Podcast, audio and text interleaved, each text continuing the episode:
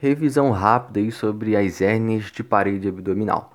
Né? A gente sabe que a gente tem principalmente aí, né, hérnia inguinal indireta, direta, femoral. É, vamos falar primeiro então da hérnia inguinal indireta. Indireta ela é a mais comum de todas, né? Ela ocorre devido a um defeito congênito.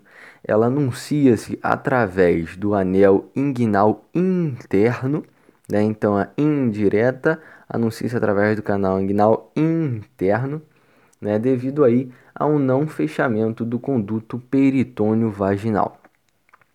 Ela é a, a hérnia típica da infância, né? E em relação ali aos vasos epigástricos inferiores, né? Que é um, uma referência anatômica que a gente usa, a hérnia indireta ela vai lateralmente a esses vasos né?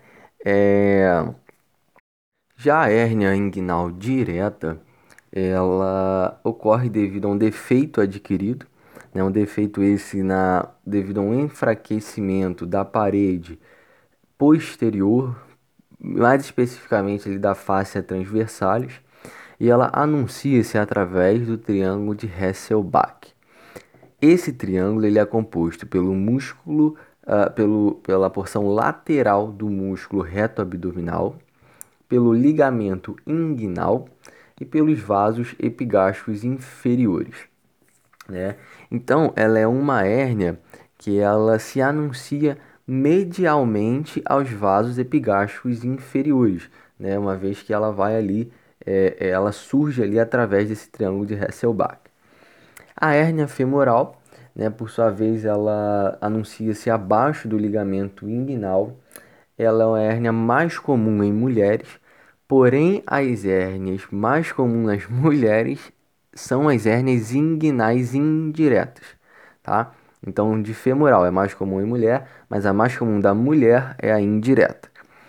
É, tem um alto risco de encarceramento, inclusive.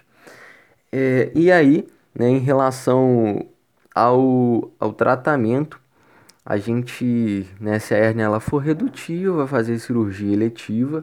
Né, hérnia é sempre tratamento cirúrgico, né, e sempre vai operar, mas se ela é redutível, cirurgia eletiva. Se a hérnia for encarcerada, aí tem aquela questão né, do, da redução. Você pode tentar uma redução manual, mas se já tiver mais do que 6 a 8 horas, pode ser que já tenha estrangulado, então talvez seja válido levar direto para a cirurgia também. E a hérnia estrangulada ou refratária, redução manual, você vai para a cirurgia de urgência. Estrangulada é o que? É quando você já tem um comprometimento é, é, isquêmico, vascular. Então você tem ali, por exemplo, na parede abdominal já sinais flogísticos. Né? Essa hérnia ela vai diretamente para a cirurgia de urgência. Em relação a uma classificação, a gente fala de classificação de nirros, isso sempre cai, tem que saber. Classificação de nirros divide em 1, 2, 3 e 4, tá? Sendo que a 3 e a 4 é, tem subdivisões entre elas. Então vamos lá. Nirros 1.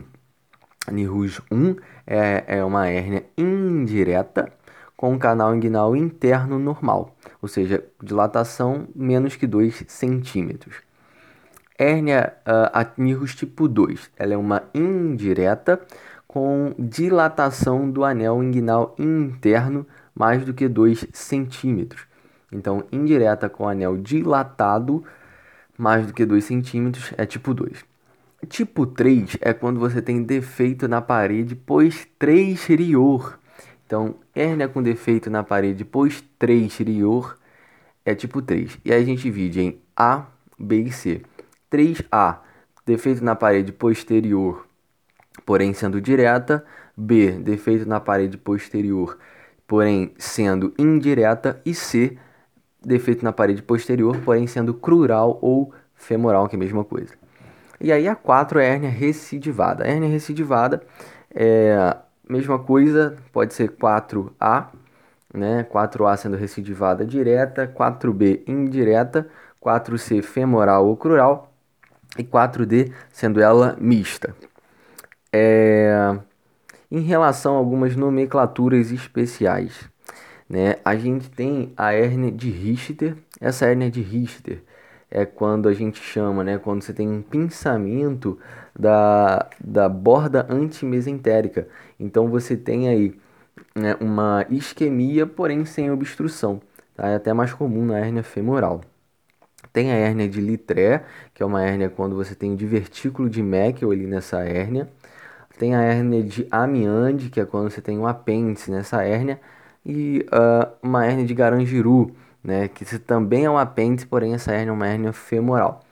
Tem algumas outras, né, mas esses aí talvez sejam os principais.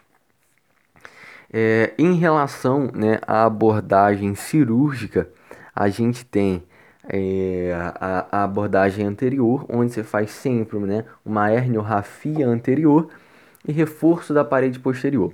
A gente tem a técnica de Liechtenstein ou Liechtenstella, né, é a técnica de escolha atualmente, em que você usa a tela. Ela é uma técnica livre de tensão. Tem a técnica de show dice, a gente até brinca que é um show de cirurgia, porque ele vai fazendo uma imbricação dos músculos, né? É, e tem a técnica de McVeigh, que ela é boa para a hérnia femoral. É isso que tem que saber. McVeigh boa para a hérnia femoral. É, e aí, a gente pode ter uma abordagem videolaparoscópica. A abordagem videolaparoscópica da hérnia, hoje em dia, pode ser escolha de primeira ali, não tem problema, mas em bilaterais também é, é, tem indicação e recidivos, porque recidivos você sempre costuma fazer a abordagem contrária. Se fez anterior, se recidivou, faz posterior pela videolaparoscópica e o contrário também é verdadeiro. E aí a gente tem a técnica, né? A TEP, que é totalmente extraperitoneal. Então ela só entra ali, ela não entra no peritônio, ela entra, vai descolando ali, então não precisa entrar no peritônio. E tem a TAP, né? Que é transabdominal pré-peritoneal. Essa ela passa pelo, pelo peritônio e depois ela chega ali na região para estar tá fazendo essa correção da hérnia. Ela é uma, é uma abordagem, né? que sempre utiliza a tela, tá? Então a videolaparoscópica sempre utiliza a tela. E para finalizar, só a questão aí da hérnia umbilical, né? A hérnia umbilical, ela na infância é um, efe... é um defeito congênito, né? Em que a conduta, a maioria das vezes, é conservadora. E quando que a gente vai operar? É, quando essa criança ela apresenta uma hérnia, também uma hérnia inguinal, porque a hernia inguinal na infância também é cirurgia, porque tem risco de encarcerar. Então, já que já vai operar a hernia inguinal, acaba operando a hernia umbilical. Um defeito, né? Uma hernia maior do que 2 centímetros, porque provavelmente não vai fechar, é bem grande. É quando você tem derivação ventriculoperitoneal, né? Porque você não quer que aconteça nada nesse peritônio. E quando não fecha ali até os 4 ou 6 anos. Nesse caso, é, é necessário fazer cirurgia porque não vai mais fechar. É, essa foi a revisão rápida aí das hérnias da parede abdominal.